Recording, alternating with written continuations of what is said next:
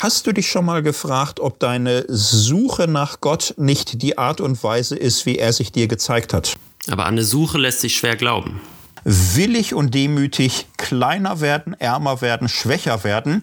Ähm, ich sag mal mit Grazie, mit Anmut. Wo, was sind so für dich gerade so Dinge, die du in der großen Welt äh, da wahrnimmst und kennenlernst und die dir die, die auch gut tun? Er ist ja auch nicht die größte Macht des Universums, er ist im ganzen Universum nicht. Warum offenbart sich Gott nicht allen Menschen, die nach ihm suchen?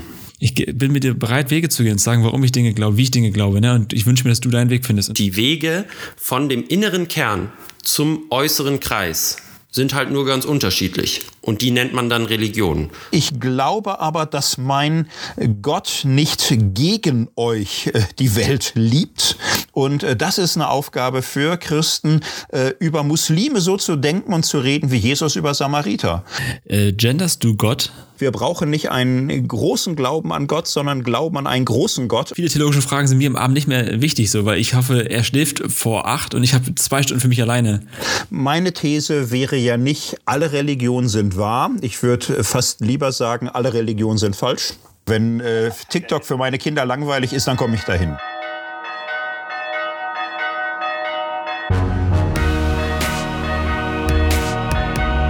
Kater Unser. Begegnungen, die einen Sitzen haben. Moin und Servus, ihr Streuner und Streunerinnen. Alles Gute zum zwölften Katertag. Ich bin Maxi, Journalist und Student in Dortmund. Und ich bin Patrick, Theologe und stolzer Vater. Und wir sprechen buchstäblich über Gott in die Welt, also über Glaubensfragen mit einem Blick von außen und heute wieder mit zwei Blicken von innen. Und alles natürlich im Namen des Katers. Denn wir haben heute wieder Thorsten Dietz da, ein großartiger Gast, Schalke-Fan, Professor für systematische Theologie an der Evangelischen Hochschule Tabor und äh, Vortragsredner bei Worthaus und vielen anderen schicken Sachen und selbst auch Podcaster. Es war mal schön, Thorsten, dich zu beobachten. Bei, äh, bei Worthaus eher so als ein Gast, der referiert von außen und jetzt hast du aber selber zwei Podcasts, bei dem du immer mehr zum Moderator aufwirst. Wir machen einen Shoutout an dieser Stelle an das Wort und das Fleisch. Da wird so die christliche Landschaft vermessen. Wenn, man, wenn ihr wissen wollt, wer ist eigentlich was, was sind Baptisten, was sind Pfingstler, was sind die Evangelikalen, da kriegt ihr viele, viele Gedankenanstöße. Und ein zweiter Podcast, relativ fresh noch, sind, wenn ihr jetzt hier zuhört, gerade zwei bis drei Folgen draußen. Karte und Gebiet, eine Ethik zum selberdenken, zum Mitmachen. Äh, von eurem Buch, Thorsten, die transformative Ethik. So, jetzt sind ganz viele krasse Worte gefallen und heute ist die Folge, wo wir dich mit unseren äh, random Fragen quasi bombardieren möchten, die uns interessieren, weil wir wissen oder davon ausgehen, dass du in manchen Gebieten einfach einen Schritt weiter bist als wir. Aufgrund von Lebenslage, aufgrund von Alter, aufgrund von... Aufgrund von Professur. Das natürlich auch. Und äh, eine Frage, weil hier gerade so ein paar Worte gefallen sind, die man nicht täglich gebraucht. Was ist denn ein systematischer Theologe? Also bist du ein systemischer Coach für Theologen und das, das versprichst dich bloß immer? Oder was ist ein systematischer Theologe? Ja, systematische Theologie ist ähm, der Versuch, das, was man aus der Bibel weiß, was man aus der Geschichte weiß und was so in der Kirche passiert, zusammenzufassen, schlichthin auf die Frage, äh, was glauben wir Christen heute und was halten wir heute für gut und richtig? Also ähm, Moral, Ethik und äh, das andere nennt man Dogmatik, ne? Glaube heute. Das ist das Thema der systematischen Theologie. Die Module habe ich bei dir sehr oft belegt. Hat auch viel Spaß gemacht. Du hast gerade schon Ethik angesprochen. Ich glaube, wir leben in einer Zeit, in der Ethik oder in die Frage, wie lebe ich, oft zum Identifikationsmarker wird, ob jemand zu etwas dazugehört oder nicht. Das ist nicht mehr Glaubenssätze oft, sondern wie verhältst du dich, wie kleidest du dich und so. Ein vielleicht moderner Slogan wäre How to, also bei TikTok und Co gehen die äh, Accounts viral, die so ein How-To machen, egal welchem Bereich. Wenn Leute etwas erklärt bekommen und mitmachen dürfen, geht's oft sehr schnell sehr ab. Ihr habt äh, eine transformative Ethik geschrieben. Was ist das, Thorsten? Transformativ und warum, was ist Ethik? Ethik ähm, ist, ja, wie sollen wir sagen, die Wissenschaft, wo man über Gut und Böse nachdenkt. Nicht? Alle Menschen leben mit dieser Matrix, das ist gut, das ist böse. Da bin ich froh, dass ich das gemacht habe, das bereue ich. Da leben wir alle drin. Und das nennt man Moral. So, wir alle sind super Moralisierer, das, das ist man im Grunde schon im Kindergarten. Ethik ist, dass wir darüber nachdenken, ob wir Recht haben oder andere Recht haben, der versucht zu verstehen, zu begründen, zu orientieren machen, das ist Ethik. So ein Transformativ, Transformation ähm, ist ein Wort heutzutage, was ganz schlicht ausdrücken möchte, unsere Welt befindet sich im Umbruch. Wir sind in großen Veränderungsprozessen und jetzt nicht so, dass sich immer was ändert. Es war die 21er Mode und jetzt die 22er Mode ist ein bisschen anders, bisschen mehr Pastell als Türkis und so. Also das sind Veränderungen. Transformation ist, wenn sich die ganze Logik eines Systems verändert, sind große Wandlungen und äh, wir glauben, dass wir in einer Zeit großer Veränderung sind. Das Ost-West-Verhältnis ändert sich, das Verhältnis ähm, zum Klima ist einzigartig, so dass wir am Klima Dinge gemacht haben und tun, die die, die Fortbestand unserer Existenz als Menschheit in Frage stellt. Das ist radikal und wir brauchen radikale Ideen. Äh, Digitalisierung, aber auch biotechnologische Entwicklung, das sind ganz neue Fragen, auf die wir radikal so oder so reagieren müssen und transformative Ethik versucht sich auf solche Transformation einzustellen und uns so zusammenzubringen, dass wir gemeinsam darüber nachdenken, wie können wir uns verändern, dass wir hier auf einen guten Weg kommen und was ist im christlichen Glauben dabei vielleicht als Hilfe? Welche Orientierung, welche Maßstäbe finden wir? Gibt es denn auch eine Transformation im christlichen Glauben, die du feststellen kannst, beziehungsweise ist auch eine nötig? Ja, absolut. Ähm, der christliche Glaube hat ja mehrere Transformationen schon hinter sich. Nicht? Also es war mal die Religion der wenigen, der Armen, der Bedrängten und Verfolgten, die Jesus-Jünger im römischen Reich, in einem riesen Weltreich und sie waren da eine kleine, verfolgte, bedrängte Sekte und auf einmal waren sie Staatsreligion und der Kaiser sagte zu den Bischöfen, sagt mir, was ich machen soll, da gibt's Ketzer, wie sollen sie sterben oder so. Ne? Und auf einmal war es eine Staatsreligion und das war eine Transformation, die war auch ein bisschen problematisch, ehrlich gesagt. So, und irgendwann war das nach über 1000 Jahren vorbei und äh, Christentum ist nicht mehr, was es mal war. Aber man sieht es überall noch. Es war mal die alles bestimmende äh, Größe im christlichen Abendland, so nannte man das. Es hat alles bestimmt. Ähm, wir erleben gerade, wie Christentum in manchen europäischen Ländern regelrecht implodiert. Es wird kleiner, ärmer, schwächer, randständiger und muss darauf reagieren und muss sich verändern in dieser Zeit und muss sich natürlich auch verändern angesichts von neuen Herausforderungen, für die es noch keinen Plan gibt. Wie muss sich der christliche Glaube und auch die institutionalisierte Form des christlichen Glaubens denn für unsere Gesellschaft heute in Deutschland ändern? Ja, das ist eine riesige Frage. In diesem Wort- und Fleisch-Podcast gehe ich ja so ein bisschen drauf ein. Ich würde zunächst mal sagen, wir sollten die Transformation der letzten 200 Jahre noch viel stärker verinnerlichen.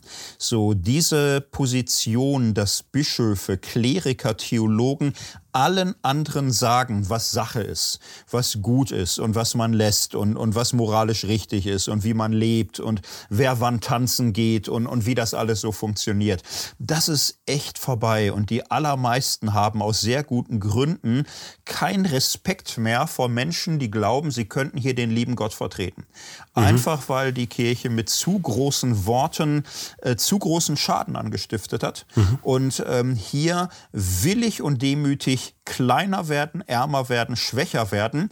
Ähm, ich sag mal mit Grazie, mit Anmut, mit äh, freiwillig loslassen, bevor es einem aus der Hand gerissen wird. Das ist echt eine Aufgabe, da sind wir mittendrin. Ne? Und da üben alle noch so ein bisschen. Und wirklich rauskommen aus diesem Beleidigtsein und Jammern über die säkulare Gesellschaft, die uns Christen ja gar nicht mehr zuhört und bla bla. Da haben wir auch 1500 Jahre vielleicht für gesorgt, dass nicht alle mehr sofort Hurra schreien, wenn Leute im Namen Gottes Bescheid geben. Also das überhaupt erstmal nachvollziehen und sich dann natürlich den Menschheitsfragen der Zeit stellen, aber Seite an Seite mit allen anderen, die das betrifft. Ne? Das wäre jetzt eine ganz kurze Antwort. Ich habe mich gerade gefragt, wo nimmst du bei dir persönlich Veränderungen wahr? Was ist so gerade dein neuester Stand der Dinge? Wie, was hat sich bei dir entwickelt in den letzten drei, vier Jahren, dadurch, dass du auch, du bist ja, ich sag mal, mehr in die Pop-Theologie auch gegangen, weg von nur Hochschule und Akad Akademie sozusagen. Wo, was, was sind so für dich gerade so Dinge, die du in der großen Welt äh, da wahrnimmst und kennenlernst und die dir die, die auch gut tun in deiner Spiritualität vielleicht? Das ist jetzt ein großer Sprung, ne? wie die Christenheit ändern sich, sich ändern muss und wie ich mich verändert habe. Aber, Bist ja Teil dessen. Ja, genau. Na, also da, das ist bei mir jetzt schon ein bisschen Zufall. Ich bin in den letzten fünf Jahren ja ein, ein ganz kleines bisschen öffentliche Figur geworden, dadurch, dass ich angefangen habe, Bücher zu schreiben, uns in, ins Internet zu quatschen und auf YouTube rumzuhampeln und jetzt sogar im Podcast zu sein. Jetzt alles in einem kleinen christlichen Bläschen und so. Nicht? Aber ähm, ich habe es aus Neugierde gemacht, ich habe es gern gemacht, ich bin sehr gern dabei. Es ist für mich eine Zeit, wo ich, ähm, wie soll ich sagen, nicht äh, vor mich hindenke und Aufsätze schreibe, die so vier, fünf andere Leute lesen und sagen, ja, ist okay oder so, ne? sondern im Grunde mich auszusetzen mit lautem öffentlichem Denken, wo jeder in der Welt sagen kann, was für ein Blödsinn oder hey, finde ich super oder so. Und ich kriege ja sehr viel Antworten auch, ähm, sehr viel Positives, manchmal auch sehr Kritisches und ähm, darauf zu reagieren. Also ich bin wie soll ich sagen, sehr viel ähm, sensibler geworden für, für Antworten, für Reaktionen, für Dinge, die aufgegriffen werden, die verständlich sind, die völlig unverständlich sind und finde, das ist wertvoll. Wertvoll zwischen dem Reden auch sehr zu hören, wie gehört wird. So, ne? Das hat sich sicher verändert. Was ich mich im Vorfeld wirklich gefragt habe, ich habe ich lese deine Ethik, du bist 50 geworden, ne? Ja, äh, herzlichen Glückwunsch an dieser Stelle nachträglich von uns dreien.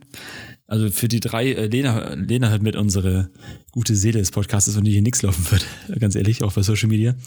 Ich habe mich gefragt, hast du schon so eine Angst, dass du nicht mehr alles, was in deinem Kopf hast, zu Buche kriegst sozusagen? Also du hast so viel zu schreiben, so viel zu denken, so viel Podcasts, wie man aufnehmen könnte.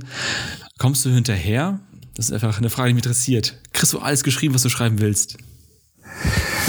Ja, das ist eine Angst, die man kriegen kann im Leben, glaube ich. Ich bin in einem Alter, wo man über so Sachen nachdenkt. Nicht? Also nach äh, menschlichem Ermessen bin ich in der zweiten Halbzeit. Ne? Ist ja irgendwie völlig klar oder so. Ne? Man kriegt manchmal so melancholische Anwandlungen, mhm. dass das meiste schon war.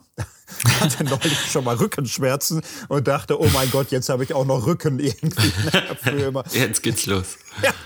Ja, das, nein, aber ehrlich gesagt nicht. Nee, ehrlich gesagt nicht. Witzigerweise fühle ich mich heute eigentlich deutlich jünger, als ich mich mit 30 gefühlt habe. Ich habe so ein bisschen das Gefühl, ich bin in den letzten Jahren jünger geworden in dem Sinne, dass ich äh, neugieriger werde, offener, auch manchmal ratloser, auch besser akzeptieren kann, was ich alles noch nicht verstehe. Ich habe wieder sehr viel mehr Bock auf Lernen und Verstehen und Ausprobieren und Gucken. Und es geht mir geistig ganz gut. Fühle mich ganz gut eigentlich damit. Also Mega. Rücken haben ist schlecht, alt werden ist nicht doll, aber nee, schon ganz gut. Und äh, das Schreiben und Reden macht viel Freude. Schön, ey. Das ist heute die Frage, äh, die, die, die Folge, wo wir Thorsten immer random Dinge fragen. Schon geplant und wir haben ein Skript und so, aber so auch, wo wir einfach mal Thorsten persönlich fragen können, was uns auf der Seele brennt, was euch auch auf der Seele gebrannt hat und wir nehmen Fragen dran, wir können. Eine Frage, bevor wir zu euch kommen, die Thorsten, die ich mir, die ich mir vorgestellt hatte. Wie kurz, äh, wie kurz davor, ähm, wie kurz vor TikTok stehst du? Ist es, ich dachte mir, äh, wenn How To so massiv abgeht, ne, habe ich mir gedacht, es wäre so geil, wenn es eine, äh, eine Ethik zum Mitmachen und selber denken bei TikTok gäbe. Es gibt äh, große Accounts, die heißen dann Fra Frag mit oder Rede mit oder so heißen die. Äh, die haben, gehen richtig viral, weil Leute mitreden dürfen, gerade zu solchen äh, ethisch interessanten Themen wie Homosexualität und alles, alles Mögliche. Ich dachte mir, äh, stehst du A kurz davor und B würdest du es hinkriegen, 15 bis 60 Sekunden Videos zu füllen. Ich stehe nicht kurz davor. Ich überlege, ob ich sagen darf, warum. Ja gut, vielleicht entschuldige ich mich dann auch. Ne? Also nein, meine Töchter haben mir gesagt, komm jetzt bloß nicht auch noch nach TikTok. Wenn ihr Eltern da jetzt auch noch aufschlagen, wird das auch langweilig oder so. Dass ich jetzt bei Instagram schon da bin und immer sehr geklaute Bilder poste oder so. Das Ach. ist schon hart genug. Ach, aber du bist doch zurückhaltend. Ja, ich bin zurückhaltend, genau. Nein, aber ich kann es nicht ausschließen. Ne? Also, wenn äh, TikTok für meine Kinder langweilig ist, dann komme ich dahin. wenn sie dich Sehr ärgern. Anstatt Hausarrest oder so geht Papa auf TikTok. Genau. Ach, schön. Ja, also ich finde das, also wenn jemand von euch zu einen Bock drauf hat, ich habe überlegt, ob ich es mache, also einen Account, richtig zum Mitmachen und selber denken. So in 15 bis 60 Sekunden eure Kapitel rezitieren, natürlich in eurem Namen. So, mit äh, Fußnoten, das ist nicht alles perfekt, was man macht. Aber ich fand die Idee sehr irgendwie äh, reizvoll, ja. So, man muss ja nicht gleich äh, frontal christlich formulieren, als aber so sagen, wir denken gemeinsam mit Themen nach. In 15 Sekunden mit schnellen Schnitten und so. Tja, apropos schnelle Schnitte, Maxi. Ja, apropos Ethik. Ähm, wir haben eine, wir haben mehrere ZuschauerInnen Zuschriften bekommen und zum Teil auch Sprachnachrichten. Und ich würde direkt mal reinstarten. Das ist vielleicht auch ein ganz schöner Einstieg. Die Nachricht kommt von Paul und ähm, er fragt sich so ein bisschen nach den zusammenhängenden oder den grundlegenden Werten, die auch verschiedene Religionen und religiöse Strömungen, auch Atheismus, äh, Agnostizismus miteinander verbinden. Ob das nicht alles einen gemeinsamen Kern hat, wir hören es uns mal gemeinsam an. Könntet ihr euch vorstellen, dass der allmächtige Gott halt irgendwie alle Menschen erreicht und alle Religionen auf diese eine Gottheit oder Göttlichkeit abzielt und ähm, dass Gott, dass die unterschiedlichen Religionen nur die unterschiedlichen Wege zu Gott sind. Und im Endeffekt, es steht am Ende immer das Gleiche, weil sonst würde es ja heißen, dass eine Religion falsch sind und eine richtig. Und ich fände den Gedanken ganz schön, dass alle Religionen richtig sind und es halt nur unterschiedliche Wege zu ihm sind. Wäre euch das auch vorstellbar? Könntet ihr damit irgendwie mit dem Gedanken auch was anfangen? Das würde mich halt interessieren. Vielen Dank, Paul, an dieser Stelle. Thorsten, was ist deine Antwort dazu? Ja, 60 Sekunden wäre ein bisschen schwierig, äh, mal ein bisschen ausholen. Nein, die, ähm, wenn man sich die Religion anschaut, also es sind ja sehr viele Überzeugungen, sind ja gemeinsam. So, gerade Judentum, Islam, Christentum, was da an Ethik ist, an Überzeugungen, an Gebeten, an Liedern, an heiligen Texten und so. Es gibt ganz viel vergleichbare Dinge und das muss man erstmal wahrnehmen und würdigen. Und ich bin absolut dafür, ähm, im Gespräch, im gemeinsamen Menschsein, in der gemeinsamen Ausrichtung auf Gott auch wirklich zu schauen, wie Menschen zusammen klarkommen. Und dann jetzt das radikale Gegenteil. Meine These wäre ja nicht, alle Religionen sind wahr. Ich würde fast lieber sagen, alle Religionen sind falsch. Mhm. Spannend. Also alle, alle Wege, alle Ideen, alle Sachen, die Menschen so von sich aus probieren und ersinnen, äh, verfehlen ja Gott, verfehlen mhm. das Absolute, verfehlen das totale Geheimnis. Weil sie ihn nicht in Gänze abbilden können. Ja, genau. Mhm. Und äh, an den hellsten Momenten äh, der äh, Religionsgeschichte wird das ja hier und da und überall gewusst. Das wissen ja gute Juden und Muslime und Hinduisten und Christen und, und so. Das ist ja da. Und dann würde ich sagen, die These, alles ist eins, alles ist gleich. Das glaubt ja keiner für die eigene Religion, in der er sich befindet. So, also frag mal irgendeinen Christen oder irgendeine Christin, ob sie findet, dass alle in ihrer Religion gerade gleich Recht haben. Da wird man ja sagen, nee, bei uns sind manche, die drehen ganz schön am Rad, die sind völlig am Durchdrehen oder so. Ich, ich ganz furchtbar. Also selbst in der eigenen Religion gibt's ja immer Leute, vor denen man richtig Angst kriegt oder so. Oder wo man immer so Fremdschamattacken bekommt. Und äh, man sollte immer auch die Fantasie haben, dass es anderen mit einem selbst auch so geht. So. Mhm. Und das könnte einem zur Demut mahnen. Wir alle haben ihn oder sie oder es nicht. Die Offenbarung, das Göttliche, den Vater, das Licht. Wir, wir kriegen es nicht in die Tasche gepackt.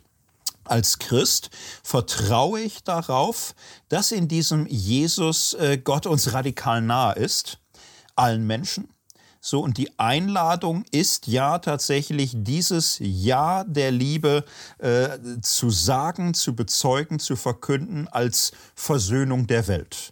So, und das ist meine Botschaft und ich versuche die äh, bei der zu bleiben, im großen Respekt davor, dass andere völlig andere Wege gehen, die ich kaum kenne und verstehe. So, und sagen zu können, die glauben dasselbe wie ich, da müsste ich die ganz anders für kennen. Das, das wäre gar nicht so mein Punkt. Ne? Also ich bin jemand, der sagen würde, ich bin ähm, Christus Gottes gläubig und das aber in freundlicher Offenheit anderen Wegen, Fragen, Weisen gegenüber, aber nicht mit der These, ist ja alles sowieso dasselbe oder so. Ne? Nee, vielleicht dasselbe ist es natürlich nicht, aber meinst du diese darüberliegende Macht, wenn du eben sagst, als Christ, es gibt nur einen Gott, der über alle Menschen herrscht, wacht, auf sie aufpasst, bei ihnen ist, ähm, dann müsste es ja der gleiche Gott sein, an den alle glauben. Also äh, Paul hat das auch ganz schön beschrieben, noch in einer anderen Nachricht, wo er meinte, es gibt einen Kern, das sind die gemeinsamen Werte, an denen sich ja die meisten Religionen äh, orientieren. Friede, Freiheit, ähm, Brüderlichkeit, Gemeinsamkeit und so weiter. Und dann gibt es außen nochmal einen größeren Kreis und das ist Gott. Das ist diese transzendente Macht, an denen oder an die äh, die Gläubigen aus verschiedenen religiösen Spektren, unter anderem auch Atheisten und Agnostiker, das ist dann vielleicht irgendwie eine andere Macht, aber an irgendwas Höheres denken, glauben ja die meisten, gerade wenn sie diese äh, universellen Werte vertreten. Und die, Wert, äh, die, die Wege von dem inneren Kern zum äußeren Kreis sind halt nur ganz unterschiedlich. Und die nennt man dann Religion. Fand ich ein ganz schönes Bild. Würdest du das unterschreiben? Unterschreiben würde ich es eher nicht um die Welt so beschreiben zu können, müsste man ja eine Position haben, äh, wo man auf Gott und die Welt und alle Menschen und alle Religionen blicken kann, um das feststellen zu können. Und da würde ich sagen, da fehlt mir gerade der Überblick. Ich bin doch erst 50, was weiß ich nicht. Na, ich, ähm, ich verstehe die Sehnsucht und auch das ganz berechtigte Anliegen, jetzt in Religionsfragen nicht quasi rassistisch zu werden und zu sagen, mein Gott ist viel geiler als deiner. So, mhm. das ist mir auch sehr, sehr unsympathisch. Ähm, dieser Besitzstolz, ne? so dieses Ich allein und wir allein und deine Religion, boah, kannst vergessen und so. Das ist oft sehr unerfreulich, weil es ins Religiöse hinein das kopiert, was wir aus Nationalismus und anderen ganz unsympathischen Erscheinungen kennen. Und leider gibt es solches äh, triumphalistische Verhalten bei vielen religiösen Menschen der Gegenwart. Das ist dann halt halt äh, fundamentalistisch, exklusivistisch, auch ähm, selbstgerecht und menschenfeindlich. Das ist echt schon schade. Und ich finde aber die äh, einzige Lösung ist ja nicht dann ein schrankenloser Universalismus, also eine Bejahung jeder möglichen Form von Religion im Namen der allgemeinen Menschheitswertschätzung so, sondern im Grunde das Bewusstsein, aus den tiefsten moralischen Überzeugungen meines Glaubens heraus ist mir jeder Mensch gleich wertvoll und heilig und ehrfurchtsgebietend in dem, was er ist und was er tut und was er glaubt. Und so möchte ich leben. Und dann kann ich für mich die Gottesfrage aber auch nur so beantworten, wie sie sich mir ähm, sehr persönlich erschlossen hat, wie ich bete und wie ich glaube. Und da würde ich dann schon sagen, mein Glaube ist dieser und ich glaube aber, dass mein Gott nicht gegen euch äh, die Welt liebt, sondern dass mein Gott derjenige ist, auf den jeder Mensch hin geschaffen ist. Und wenn man jetzt biblische Geschichten nimmt, die Bibel ist ja auch voller äh, kleiner äh, Spots auf das Draußen. Da gibt es ein Melchisedek, da gibt es ein Biliam, da gibt es lauter Leute, die sind gar nicht im Volk Gottes, die kennen Gott. So, das ist für die Bibel ja nichts Neues, nicht? dass Menschen außerhalb der Glaubensgemeinschaft manchmal von Gott viel mehr wissen als die, die drin sind. So, damit zu rechnen natürlich. So, ne, das würde ich dann schon bejahen. Ich finde das spannend. Das habe ich bei Hartl mal irgendwo gehört.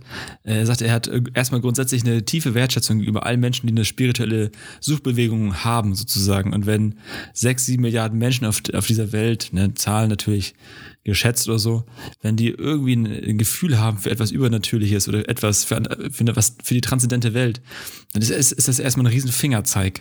Das fand ich mal sehr, sehr spannend.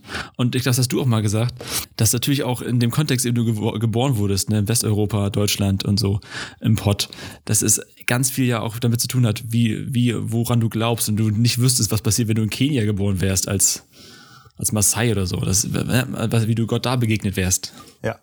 Ja, und ich würde auch sehr stark sagen, das ist eine Jahrhundertfrage. In diesem unserem Jahrhundert müssen wir klarkriegen, dass es sehr viele religiöse Richtungen und Strömungen gibt. Und wir müssen das mit Neugier und ohne Angst und ohne Abscheu und mit Interesse äh, wahrnehmen und müssen lernen, einander unsere Geschichten zu erzählen. Und müssen als Menschheitsfamilie aufeinander hören. Und aus tiefst christlichen Quellen ist das ein Gebot. Nicht? Also so mit dem Andersgläubigen umzugehen, wie Jesus mit Samaritern umgeht. Das war für die ah, die, die Totalverkehrten, die Falschen, die Abgefallenen, die Synkretisten, die Furchtbaren. Einfach mal gucken, wie redet Jesus über Samariter. Oft als Vorbild, oft als Leuten, wo er besonders zeigt, was da so ist.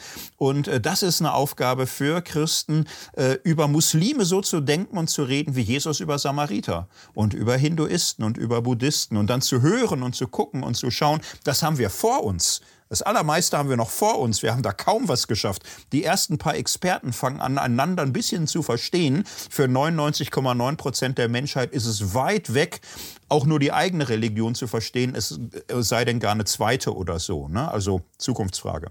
Das finde ich ganz spannend, was du gerade gesagt hast. Und das ist ja auch ein Teil unseres Konzepts. Wir sind ja ein, äh, wie du meintest, ein wohlmeinender Agnostiker, dessen Position ich gerne einnehmen möchte. Und Patrick natürlich als überzeugter und ähm, ja, geborener Christ quasi. Und das ist auch wirklich eine Frage, die ich mir gerade in den letzten Wochen sehr intensiv stelle. Wie schaffen wir ein Gesprächsangebot, wo auch Leute sich beteiligen, für Menschen, die in ihrem Alltag vielleicht gar nicht so viel Berührungspunkte mit dem Glauben oder mit dem Thema Religion und Glaube haben, ähm, weil es immer leicht ist, dieses, also leicht in Anführungszeichen, dieses ähm, Szene-interne Ding zu machen. Man weiß, was den Leuten gefällt und dann schmeißt man denen die Happen vor, die sie hören wollen und dann sind alle glücklich. Aber diese zwei Welten auch so ein bisschen zusammenzubringen und diese ja, existenziellen unglaublich wichtigen Fragen für jeden Einzelnen und für die Menschheit an sich ähm, zu besprechen und unterschiedliche Perspektiven da stattfinden zu lassen, finde ich schon sehr wichtig. Und ich frage mich und ich frage jetzt auch dich, vielleicht hast du da noch Ideen, wie schafft man es, die Leute zusammenzubringen und wie kann man ein Angebot schaffen, was so ganz unterschiedliche Gruppen auch vereint? Ja, das ist eine, hm, eine Riesenfrage. Also wüsste ich die Antwort, da hätte man mehr als einen Friedensnobelpreis verdient.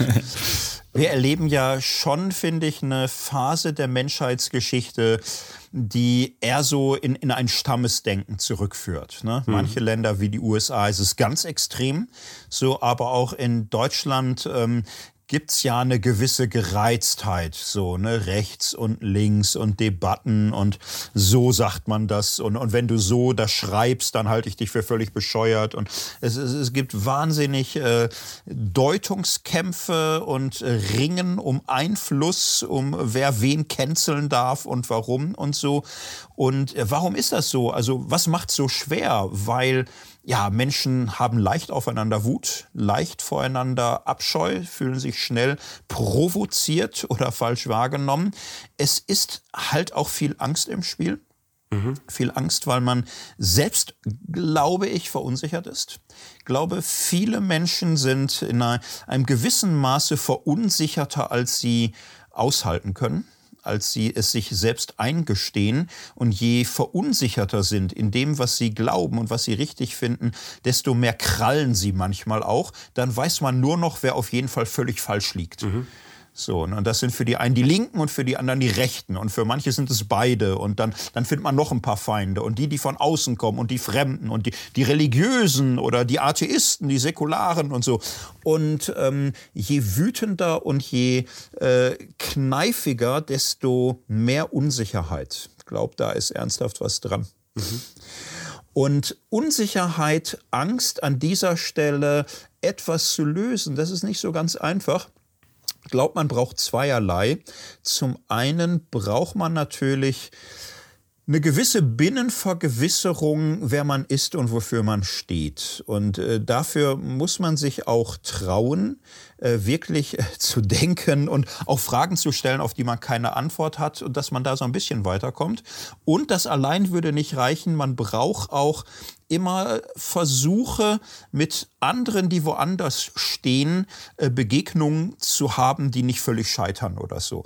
Man mhm. braucht ein bisschen gelingende Begegnungen und ein bisschen Mut, äh, für sich selbst auch mal Klärung vorzunehmen. Und Klärung vorzunehmen heißt ja immer durch eine gewisse Unsicherheit auch hindurchzugehen.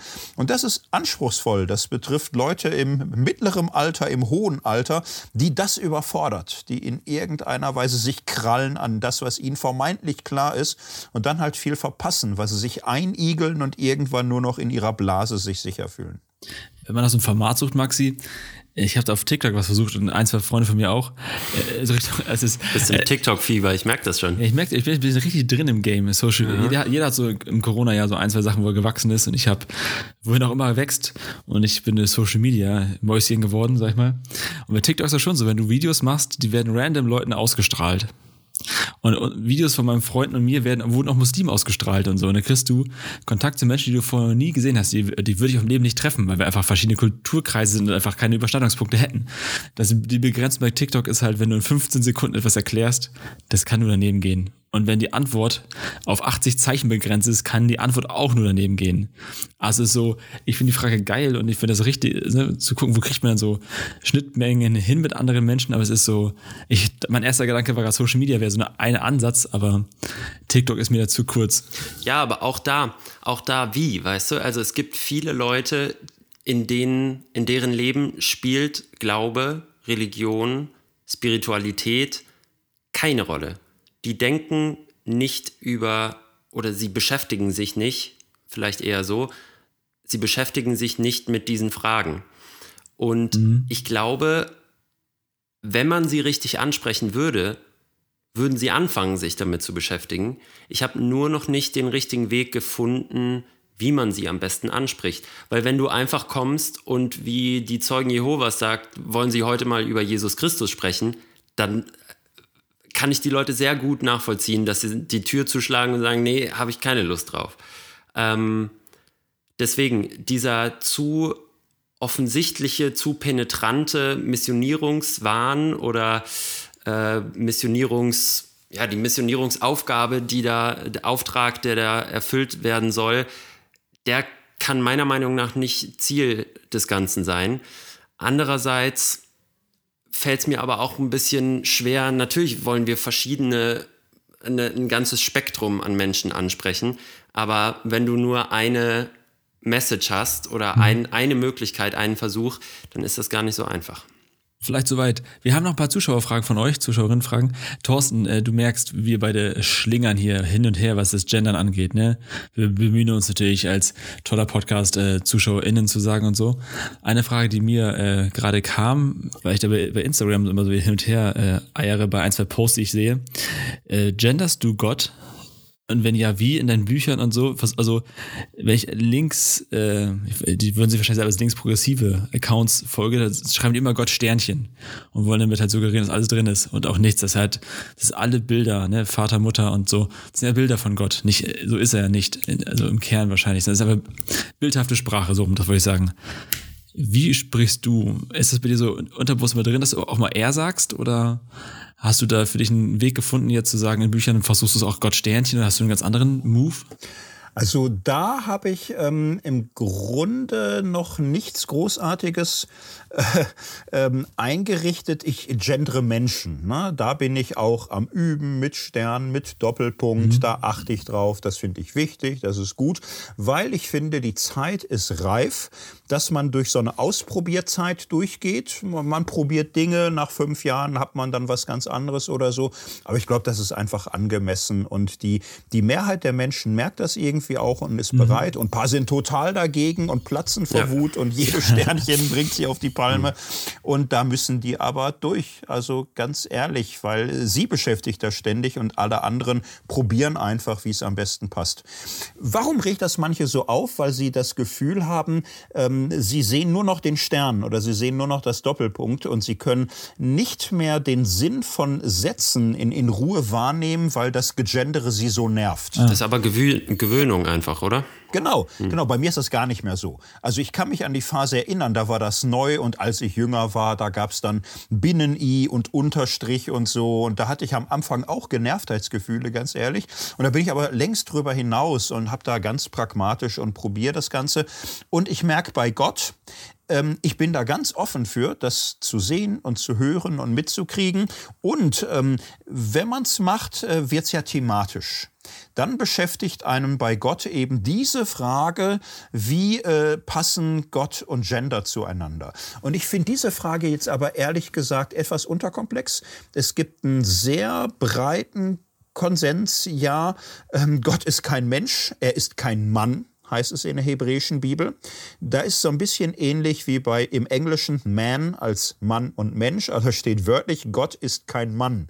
Und er ist auch kein Mensch, so übersetzen es die meisten Bibel. Es ist eigentlich völlig klar, er ist jenseits der Geschlechter. Äh, Dichotomie. Und wir reden von ihm in Bildern, die sind in der Bibel 80, 90 Prozent männlich konnotiert, weil die männliche Position in der Bibel einfach die war, mit der Macht und Größe und Herrschaft und Hoheit ausgedrückt wurden, aber eben auch mal die Mutter oder das Trösten oder Rechamin, Barmherzigkeit, Gebärmutter, also für Nähe. Und diese Gottesrede ist dann aber eben am an Frauen maßgenommen, die in patriarchalischen Welten eben für diese bestimmte Zuschreibung standen. Und das, das wollen wir ja heute auch nicht mehr so festlegen. Also wir wollen ja heute auch Väter sein, die den Kindern nah sind. Und das war vor 100 Jahren längst nicht immer der Fall. Und äh, darum glaube ich, ähm, wir sollten an dieser Stelle hier und da mal achtsam sein. Ähm, das Wort Gott hat halt das grammatische Geschlecht männlich und in der Regel, wenn ich von Gott spreche, sage ich dann er. So, und äh, vielleicht muss aber auch eine Phase kommen, wo noch bewusster er, sie, es probiert werden. Ich habe es ja in der letzten Folge auch mal gemacht zum Beispiel. So, ich mhm. glaube, das muss manchmal sein, dass man sich kurz ärgert und dann merkt, ah ja, ist ja sogar in der Bibel, dass er kein Mann ist. Ja, ja, stimmt ja und so. Ne? Da war ja Aber was. Das ist dann eben auch schon die Botschaft. Ne? Dankeschön. Apropos, da war ja was, Maxi. Hast du mal eine Frage noch? Ja, wir springen direkt weiter. Wir haben nämlich noch eine Sprachnachricht bekommen und zwar diesmal von Levi. Und Levi hat gleich zwei Fragen an dich, Thorsten. Die können wir vielleicht nacheinander durchgehen. Wir hören sie uns erstmal gemeinsam an. Hallo Patrick, hallo Maxi, hallo Thorsten. Ich würde gerne vor allen Dingen wissen, warum offenbart sich Gott nicht direkter bzw. mit absoluter Sicherheit zumindest denjenigen, die ihn gerne finden wollen würden oder die ihn gerne erleben wollen würden. Denn oftmals ist das Argument des freien Willens ja eins, was dagegen spricht. Aber manche suchen ja nach ihm und würden gerne wissen und ähm, ihn mit Sicherheit sozusagen sehen können. Ähm, dann frage ich mich, ähm, warum Gott keine Wunder vollbringen kann, in dem Sinne, dass er auch gegen Logik und gegen Naturgesetze handeln kann. Denn Jesus konnte das ja offenbar auch. Und das Letzte ist ja vielleicht eher eine ein bisschen traurige Anmerkung, dass leider in vielen kirchlichen Kreisen, glaube ich, Homosexualität oder Transidentität ähm, noch so ein Problem sind, was ich vor allen Dingen als Transmann dann immer mal wieder schade finde. Aber vielleicht gibt es da auch mittlerweile irgendwie offenere Gemeinden. Vielleicht habt ihr da Empfehlungen für. Soweit erstmal dazu. Zu der letzten Anmerkung äh, über Homophobie, Transfeindlichkeit in der Kirche, ob die noch so stark ist wie früher oder ob es auch andere Möglichkeiten gibt, wollen Patrick und ich auf jeden Fall noch eine eigene Folge machen. Deswegen würde ich die vielleicht ein bisschen hinten anschieben. Aber er hat ja vorher noch zwei ähm, Fragen gestellt. Die erste vielleicht, in der ich mich auch sehr gut wiederfinden konnte, auch persönlich, Warum offenbart sich Gott nicht allen Menschen, die nach ihm suchen? Die schwierige Frage ist ja, woran würde man merken, dass es Gott war, der sich offenbart? Naja, wenn er es wollte, könnte er das doch machen. Er könnte das machen. Er könnte vom Himmel rufen, hallo Duda, hallo Maxi, Versteckspiel ist zu Ende, hab mich lange, aber ist jetzt, äh, leuchtet mir ein, war albern, also bitte nicht, wir können du sagen oder so. Wäre wär eine Maßnahme irgendwie oder so. Ne? Wäre wär, ganz gut. Und dann wäre es so eine Gerechtigkeitssache, dass er dann aber auch tatsächlich mal, was weiß ich, großes Break, äh, Internet bricht zusammen, Hörfunk, nichts läuft mehr, nur noch eine Frequenz. Er sagt, Hallo Menschen, äh, jetzt kommt die Lösung, es ist alles wahr. Und so, so. Aber ähm, ja, ist es realistisch, ist es möglich? Man könnte ja auch umgekehrt sagen, die Behauptungen seiner Offenbarung sind ja sehr massiv. Und es ist ja nicht so, dass das jetzt alles ganz geheim ist, nicht? dass er mit Abraham anfing und mit Mose und also viel geredet, heilige Schrift, äh, die Bibel liest man nicht in einer Woche durch oder so, nicht mal ich. Oder da brauche ich auch, also es, es, gibt ja viel, es ist ja mehr als die meisten Bock drauf haben oder so. Ja. Ne? Das, das ist ja schon enorm viel. Und jetzt könnte man noch weitergehen. Jesus hatte ja echt radikale Ideen so und, und sagte, in jedem Gefangenen, dem ihr besucht, in jedem Verfolgten, dem ihr zur Seite steht, in jedem Armen, dem ihr, mit dem ihr das Brot teilt, mit jedem Verachteten, den ihr aufrichtet, mit jedem Trauernden, dem ihr tröstet, begegnet ihr mir. Ihr trefft mich in den Armen, ihr trefft mich in den Kindern, ihr trefft mich in der Gemeinschaft untereinander. Jeder Mensch ist Bild Gottes. Jeder Mensch ist Abbild des Allerhöchsten, des Unendlichen. Äh, schau zu deiner Seite, ist da ein Mensch? Du siehst Gottes Spuren. Gott selbst, das ist halt das Ding in der Bibel, kann man nicht sehen, kann man nicht fassen. Er ist ja auch nicht die größte Macht des Universums, er ist im ganzen Universum nicht. Gott ist jenseits des Seins. So jenseits äh, all dieser raumzeitlichen Welt. Er ist dermaßen transzendent, dass er nicht zu sehen, nicht zu hören, nicht zu greifen, nicht zu beschreiben ist. Und er macht sich auffindbar in lauter Medien, Menschen, Texten, Liedern, Symbolen. Und davon ist die Welt voll.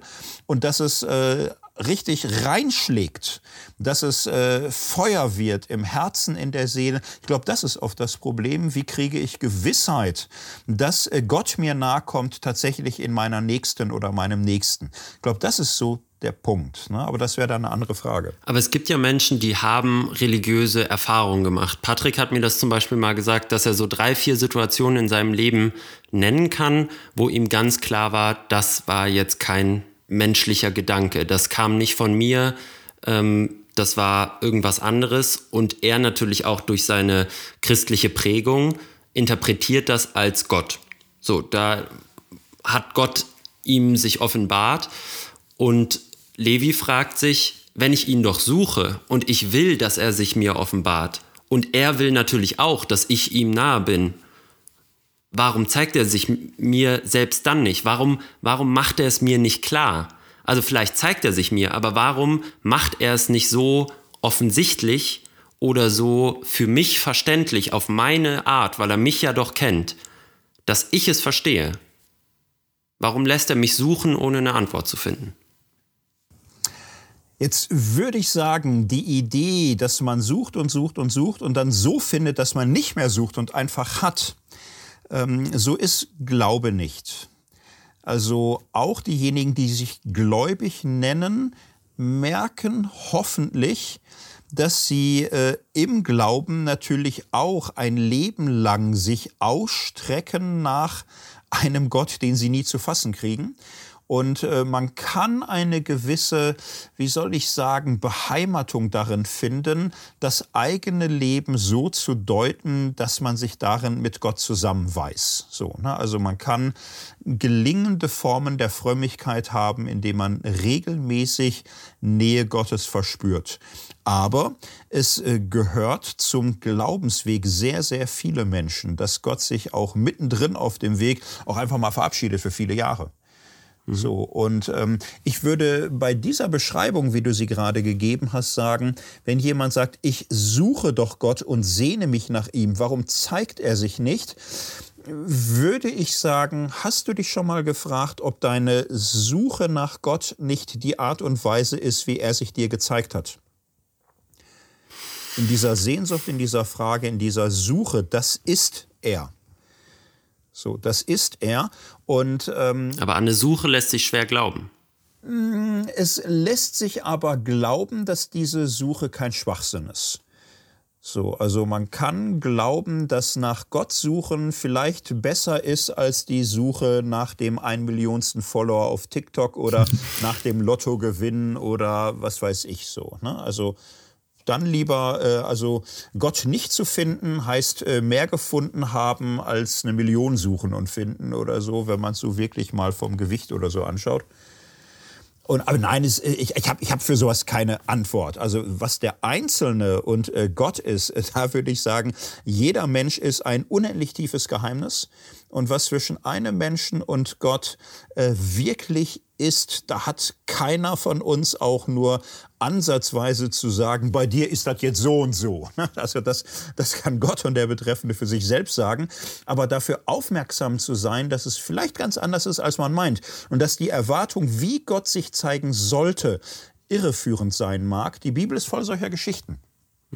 Und dann würde ich sagen, Bibel ist vielleicht auch die Landkarte, wo man dann ab und zu noch mal guckt, die Leute, die Gott finden, ja, die wundern sich alle ein bisschen. Da, da findet keiner ihn so, wie er es geplant hat. Da wüsste ich keinen einzigen für, aber ganz viele Geschichten, wo Leute auch ein bisschen von den Socken sind, was Gott so einfällt. Und auf einmal hat er sie. Unter anderem ja bei den Wundergeschichten Jesu, die ja quasi so als Überzeugungsmechanismus auch äh, fungiert haben, wo Jesus eben ähm, Sachen gemacht hat, die Menschen eigentlich nicht möglich sind und seine Jünger oder damals noch nicht Jünger, sondern Menschen, die ihn da dadurch kennengelernt haben, dann gemerkt haben, oh, der ist vielleicht besonders, an dem halten wir vielleicht fest. Das war Levis zweite Frage, können wir vielleicht noch kurz abhaken. Ähm, nur ganz kurz den Kontext. Wir haben uns mal auf einen Vortrag von dir bei Worthaus bezogen ähm, über die Macht. Da hattest du so einen Doppelvortrag Liebe und Macht. Und bei dem über die Macht ähm, sagst du, Gott kann alles außer gegen die Gesetze der Logik bzw. der Natur verstoßen, gegen sein eigenes Wesen. Und was war das dritte? Du hast gerade schon zwei zu einem gemacht also gegen die Zeit. Mhm. Gegen die Linearität der Zeit. Genau. Und darauf hat er sich dann bezogen, ähm, Levi, indem er meinte, hat Jesus nicht genau das gerade die, die Logik und äh, die, die Naturgesetze dagegen verstoßen, indem er diese Wunder vollbracht hat? Oder wie sind die einzuordnen? Ja, ich habe gesagt, Gesetze der Logik gegen die Gesetze der Natur verstoßen wäre nicht meine äh, Formel, ist auch, glaube ich, nicht das, was in einem Wunder passiert. Wunder verstoßen ja eigentlich nicht gegen die Gesetze der Natur. So, also wenn man das noch so buchstäblich nimmt, wie man, wie man möchte, wird ja kein einziges Naturgesetz gebrochen dadurch, dass Menschen, äh, dass Jesus einen Menschen heilt sondern es kommt einfach eine Ursache ins Spiel, ähm, die außergewöhnlich ist, die von Jesus, die von Gott, die vom Glauben ausgeht. Dein Glaube hat dir geholfen, aber es wird ja dieser Kausalzusammenhang von Ursache-Wirkung gar nicht aufgehoben. So es tritt einfach ein neuer Faktor rein und der bewirkt Dinge, die normalerweise nicht passieren. Nur welches Naturgesetz wird dafür getötet? Keins. So, das finde ich manchmal ist da eine falsche Formel für, denn was sind Naturgesetze? Wo stehen die geschrieben? Naturgesetze ist ein menschliches Konstrukt, mit dem wir Regularitäten und Konstanzen beschreiben. So, und da gibt's bestimmte Konstanzen wie Lichtgeschwindigkeit und, und viele weitere und so, und die sind, wie sie sind. Und die Frage, kann Gott die Lichtgeschwindigkeit auch mal beschleunigen oder nicht? ist, glaube ich, keine sinnvolle Frage, weil das Universum, so wie es konzipiert ist, an diesen Konstanzen gebunden ist. Und in diesem Sinne würde ich sagen, man sollte von Gott nicht erwarten, Naturkonstanzen einfach mal so außer Kraft zu setzen oder so, weil dann hätte er sie gar nicht eingerichtet. Nur Heilungswunder oder solche Wunder, wo sich Gott offenbart, tun den allen nicht weh. Schadet der Lichtgeschwindigkeit kein bisschen. Die dreht ihre Kreise, wie sie es so macht. Ne? Es ist halt sehr selten und nicht zu erklären. Das ist das Ding. Es sind totale Geheimnisse. Wir können es nicht begreifen. Da ist irgendeine Macht, irgendeine Kraft, irgendeine Wirkung. Keiner weiß woher. Die Gläubigen sagen Gott und singen Halleluja. Und das ist es. Ne? Das sind Wunder. Kommen wir mal von den äh, schon engeren Fragen innerhalb der christlichen Logik, innerhalb der christlichen Theologie zu noch mal einer etwas grundsätzlicheren Frage. Die hat uns nämlich äh, Cornelia unter anderem zukommen lassen. Kann man Christ sein, ohne an Jesus zu glauben? Beziehungsweise, das war auch eine Frage, die wir uns schon mal gestellt haben, kann man Christ sein, ohne die Bibel gelesen zu haben? Naja, die große Mehrheit äh, der Christenheit hatte nie die Möglichkeit, äh, die Bibel zu lesen. Das ist ja etwas, was seit 300 Jahren auch nur ansatzweise so in den Bereich des Möglichen geraten ist. Man hat mit Geschichten gelebt, mit Bildern. So, also das ist, glaube ich, jetzt nichts total Ungewöhnliches. Die Frage, ja, warum sollte man das wollen? Ne? Also, dass nicht jeder Christ jeden Morgen viel in der Bibel liest, habe ich auch schon gemerkt. Äh, also ich mache es gern, ich finde es super, aber die Menschen sind so verschieden, äh, da würde ich nicht so sagen, das musst du aber, sonst bist du kein Christ oder so, sondern es gibt sehr verschiedene Möglichkeiten, mit den Geschichten der absoluten Güte Gottes vertraut zu werden. So und die Frage ist, warum nicht? Ne? Warum da nicht reingucken? Ne? Aber warum dann auch nicht mal einen Monat Pause zu machen und äh, ganz anders oder so? Bei der Jesus-Frage würde ich sagen, ein bisschen schwieriger wo ist genau das Interesse, sich als Christ identi zu identifizieren und zu sagen, also ich bin sehr gern Christ, nur dieser Christus, der ist für mich irgendwie, sehe ich keinen Sinn drin. Naja, zum Beispiel diese christlichen Grundwerte, ich kann das schon ein bisschen nachvollziehen.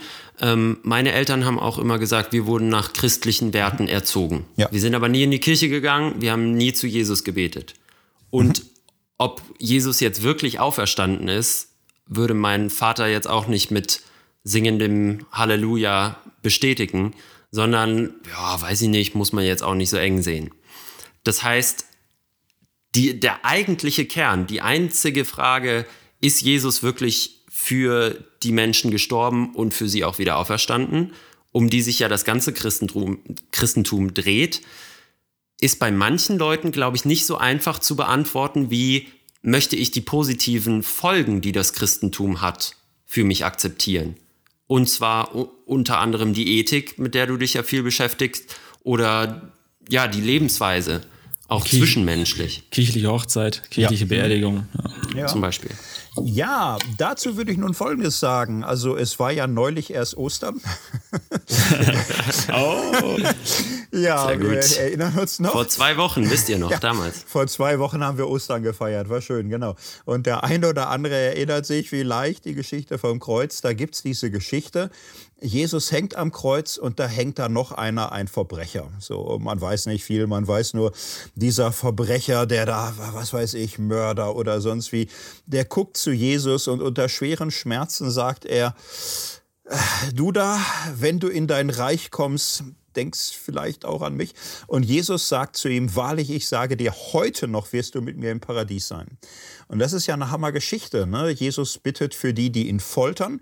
Und irgend so ein Mörder, was, was weiß man da schon? Was hat der gewusst? Wusste der, dass das Gottes Sohn ist, dass der auferstehen wird, dass es der Messias Israels wird? Er sah den nur und irgendwas war sehr speziell. Und das hat ihm diesen Gedanken gegeben, sich äh, dem einfach mal zu öffnen, wahrscheinlich mit einer mini, mini, mini Idee, wer das sein könnte. Und Jesus sagt, in aller Ewigkeit äh, wird dieser eine Moment mit uns beiden zusammen Wirkung haben. So, und ich glaube, ähm, wir sollten immer weg davon, ja, wenn du aber Christ bist, da musst du alles glauben und alles verstehen und alles wissen und alles halten.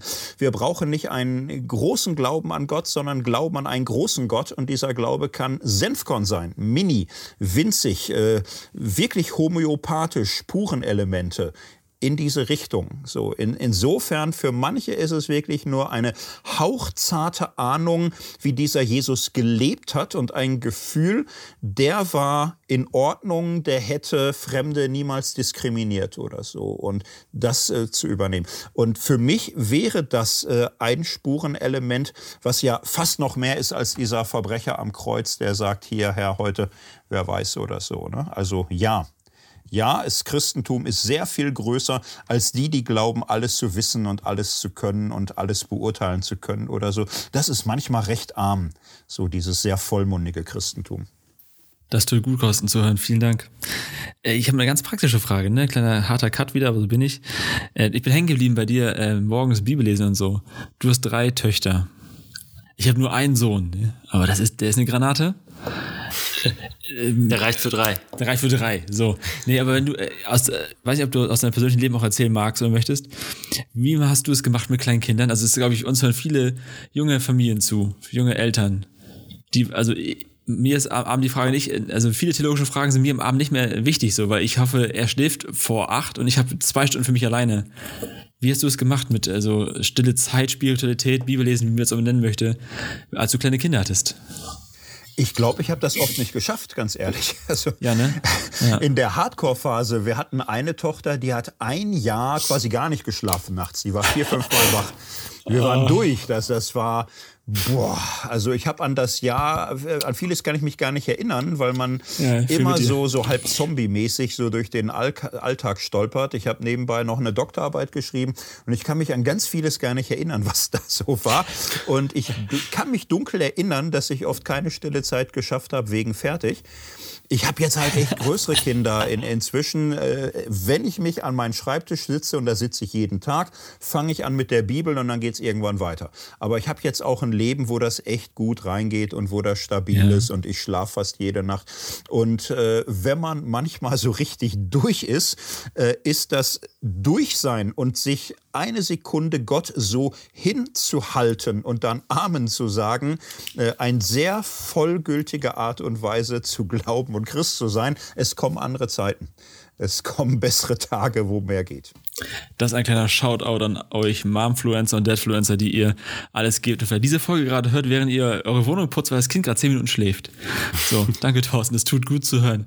Maxi, wir sind ein bisschen über, über Zeit. Vielleicht haben wir noch ein, zwei Fragen und dann aber auch Staffelfinale, damit wir äh, Feier machen können und Thorsten noch ein bisschen seine Tochter unterrichten kann. Wo wir gerade bei der Kindererziehung sind, das ist nochmal eine Frage von mir, die mir auch wirklich unter den Nägeln brennt, wo ich keine zufriedenstellende Antwort habe, aber ein Gefühl, dass ich es nicht gut finde, wenn Kinder von quasi ihrem ersten Lebensjahr an eine bestimmte Glaubensrichtung, ich sage mal, aufgedrückt, also anerzogen bekommen.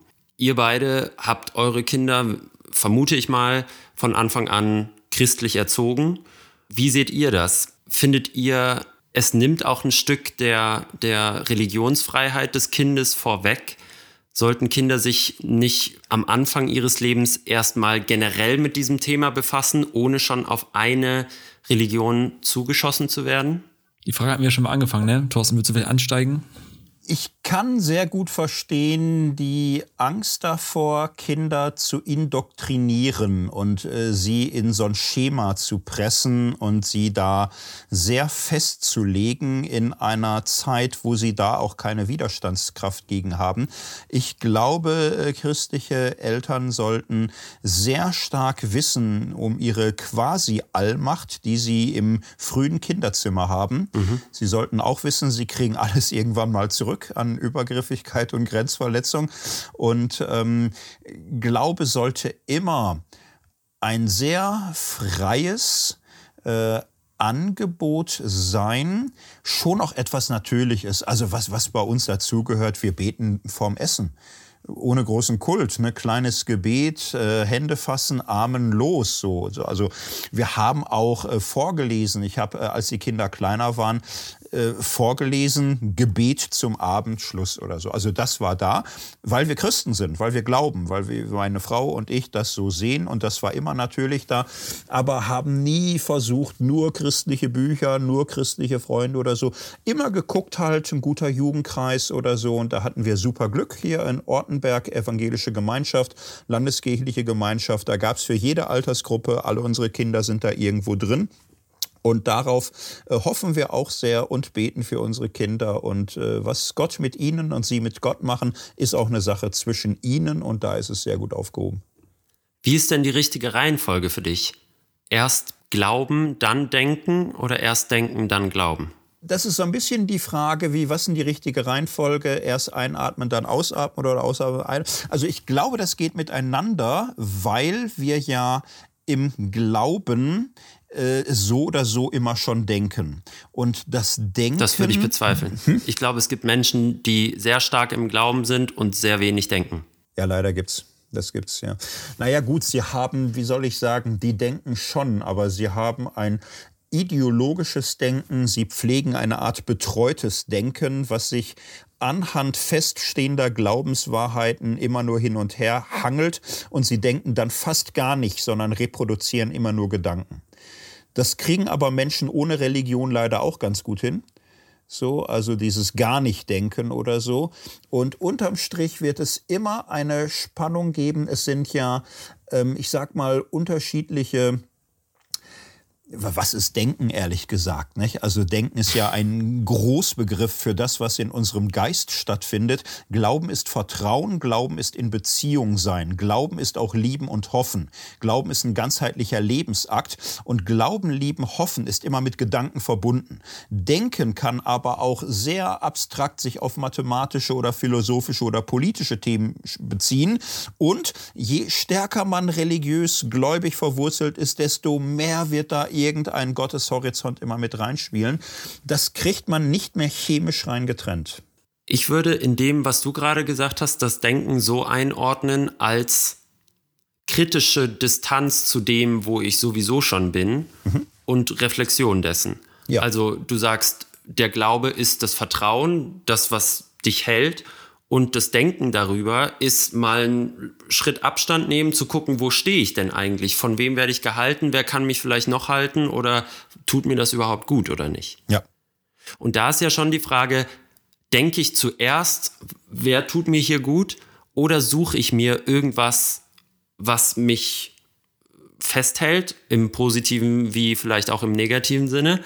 Und denke ich danach drüber nach?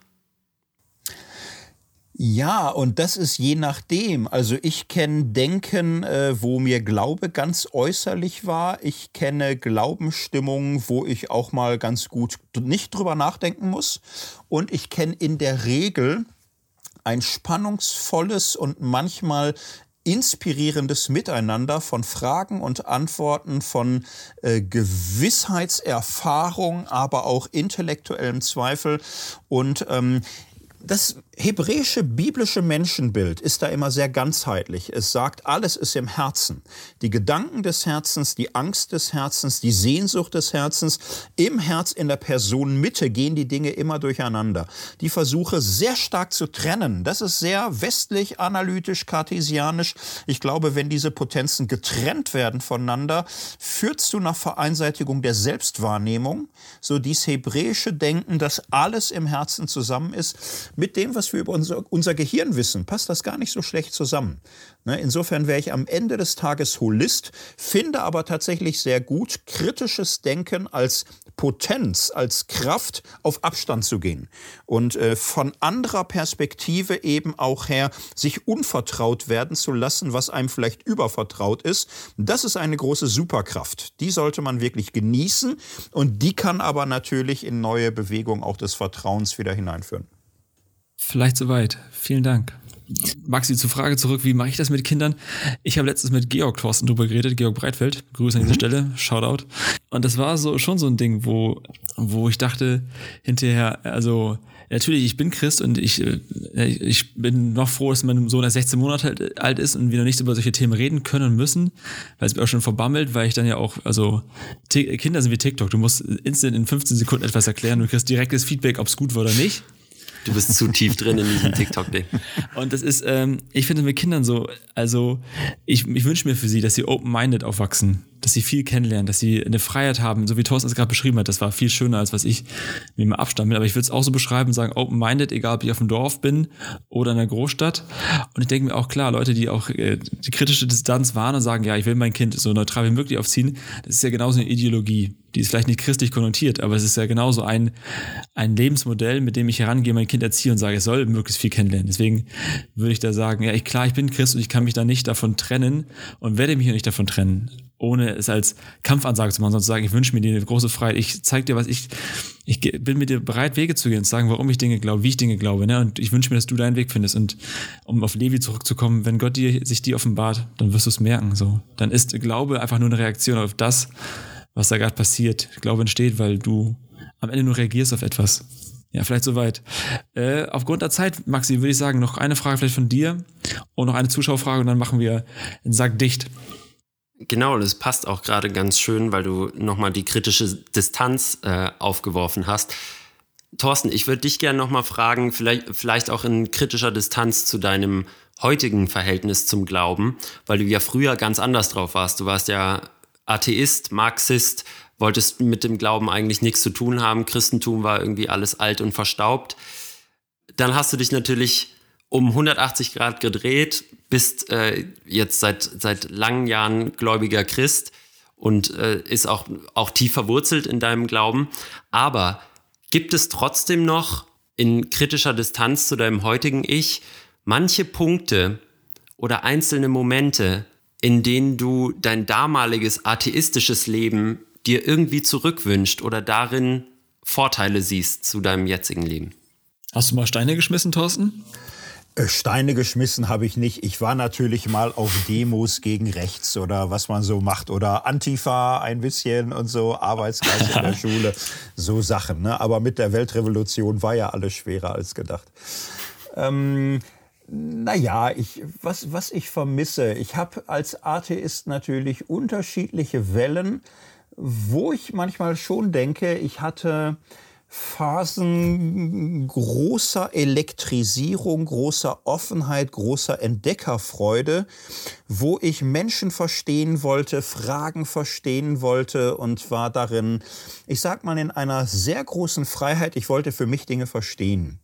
Und als Christ, was ich insgesamt brutto jetzt äh, wirklich bejahe, was mich manchmal müde und mürbe macht, ist so dieses äh, Hineingenommensein in dieses Gruppendenken so mhm. immer wir Christen und äh, die anderen, die Kirche, die Kirche und ihre Geschichte und mhm. diese ganzen Skandale, die auch da sind und dieses ganze sich manchmal auch ärgern über andere Christen, wie die mit Missbrauchsskandal umgehen, mit Öffentlichkeit umgehen, dieses Fremdschämen, dieses Denken, es müsste ganz anders sein, Kirche müsste ganz anders sein, oh Gott, wir müssten das aufarbeiten, aber warum kriege ich das nicht gestemmt? Und manchmal denke ich, das ist irgendwie auch so schade, dass man als als Christ drinsteckt in Gemeinschaften und das ist ein großer Reichtum und ist ein großer Wert. Ich habe da eigentlich auch ein Ja zu.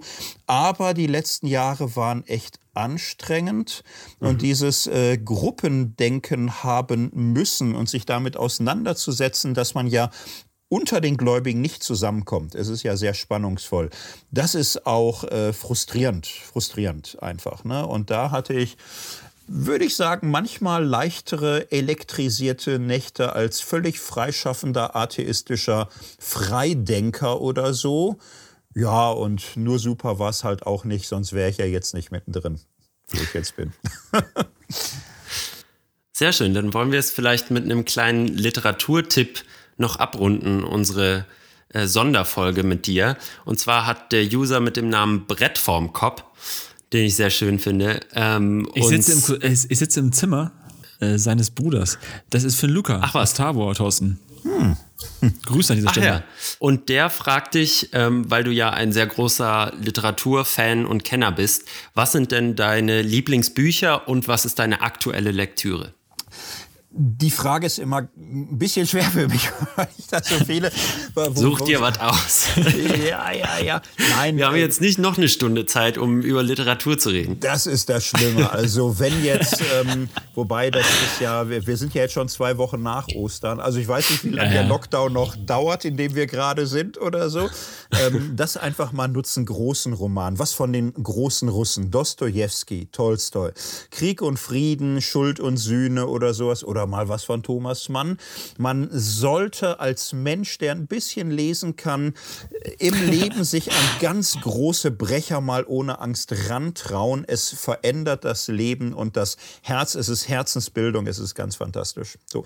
Ich lese ganz aktuell ähm, das neue Buch von Juli C. über Menschen So, das ist eine mhm. spannende Autorin der Gegenwart. Ist so der erste richtig große Corona-Roman, aktuelle Erfahrungen. Es, es, gibt ja von ihr teilweise schon Schulliteratur, Corpus Delicti, haben vielleicht mhm. die einen oder anderen schon und so. Das neueste Buch gerade raus, habe ich mir gekauft, bin ich dran. Das versuche ich schon, so die aktuellen Romane einfach auch wahrzunehmen, die was hergingen. Ist Hammer. Ich habe das mal gemacht. Ich habe mal so Dostoevsky, so einen großen Russen gekauft und gelesen. Zwei Wochen Spiekeroog und dann war das Ding auch durch. Tat gut, tat gut. Ansonsten, Freunde, schön, dass ihr jetzt sagen zugehört habt, vielleicht beim Putzen, beim Kochen, wo auch immer, ne, in der Badewanne. Aktueller Literaturtipp auf jeden Fall auch eure Ethik, Thorsten. Das ist ähm, nicht nur, weil du da bist, sondern das wäre sowieso ein Werbeblock gewesen, zu sagen, ey, nutzt die Zeit. Wenn euch gerade langweilig ist in Corona und ihr alles schon sechsmal durchgesuchtet habt und Netflix glüht, dann tut euch was Gutes. Das ist geschrieben für jedermann, sag ich mal. Das ist nicht... Äh, ja, Thorsten, ich hab's noch nicht, ich hab's noch nicht durch. Die Ethik können viel, können viel lesen. Ist auch ein Brocken. Ist ein, also für jedermann ist ein großes Wort. Ne? Also wer eine gewisse Leidensbereitschaft hat, auch mal Sätze zu lesen, die er erst im zweiten oder dritten Durchgang versteht, für den ist das was. Man soll sich interessieren für Liebe, für Freiheit, für Gerechtigkeit, die Frage nach dem guten Leben und wie man rauskriegt, was gut und böse ist und auch damit klarkommt, dass das manchmal dauert und so. Ne? Und dann hilft's vielleicht. Sehr schön. Das ist ein Buch äh, wie ein guter Kater, ne? Der bleibt hängen. So, zieht sich Tage nach. Maxi, dann haben wir es, oder? Dann, dann rappen wir ab. Genau. Freunde, vielen Dank fürs Zuhören. Äh, wir freuen uns auf eure Nachrichten, auf euer Feedback auf Instagram. Äh, wir danken dir ganz herzlich, Thorsten, ja, dass du bei wirklich. uns warst und dich todesmutig unseren Fragen gestellt hast. Dankeschön. Ähm, vielen Dank und bis bald. Ja, danke Haut rein, haut rein. Bis denn dann, Freunde.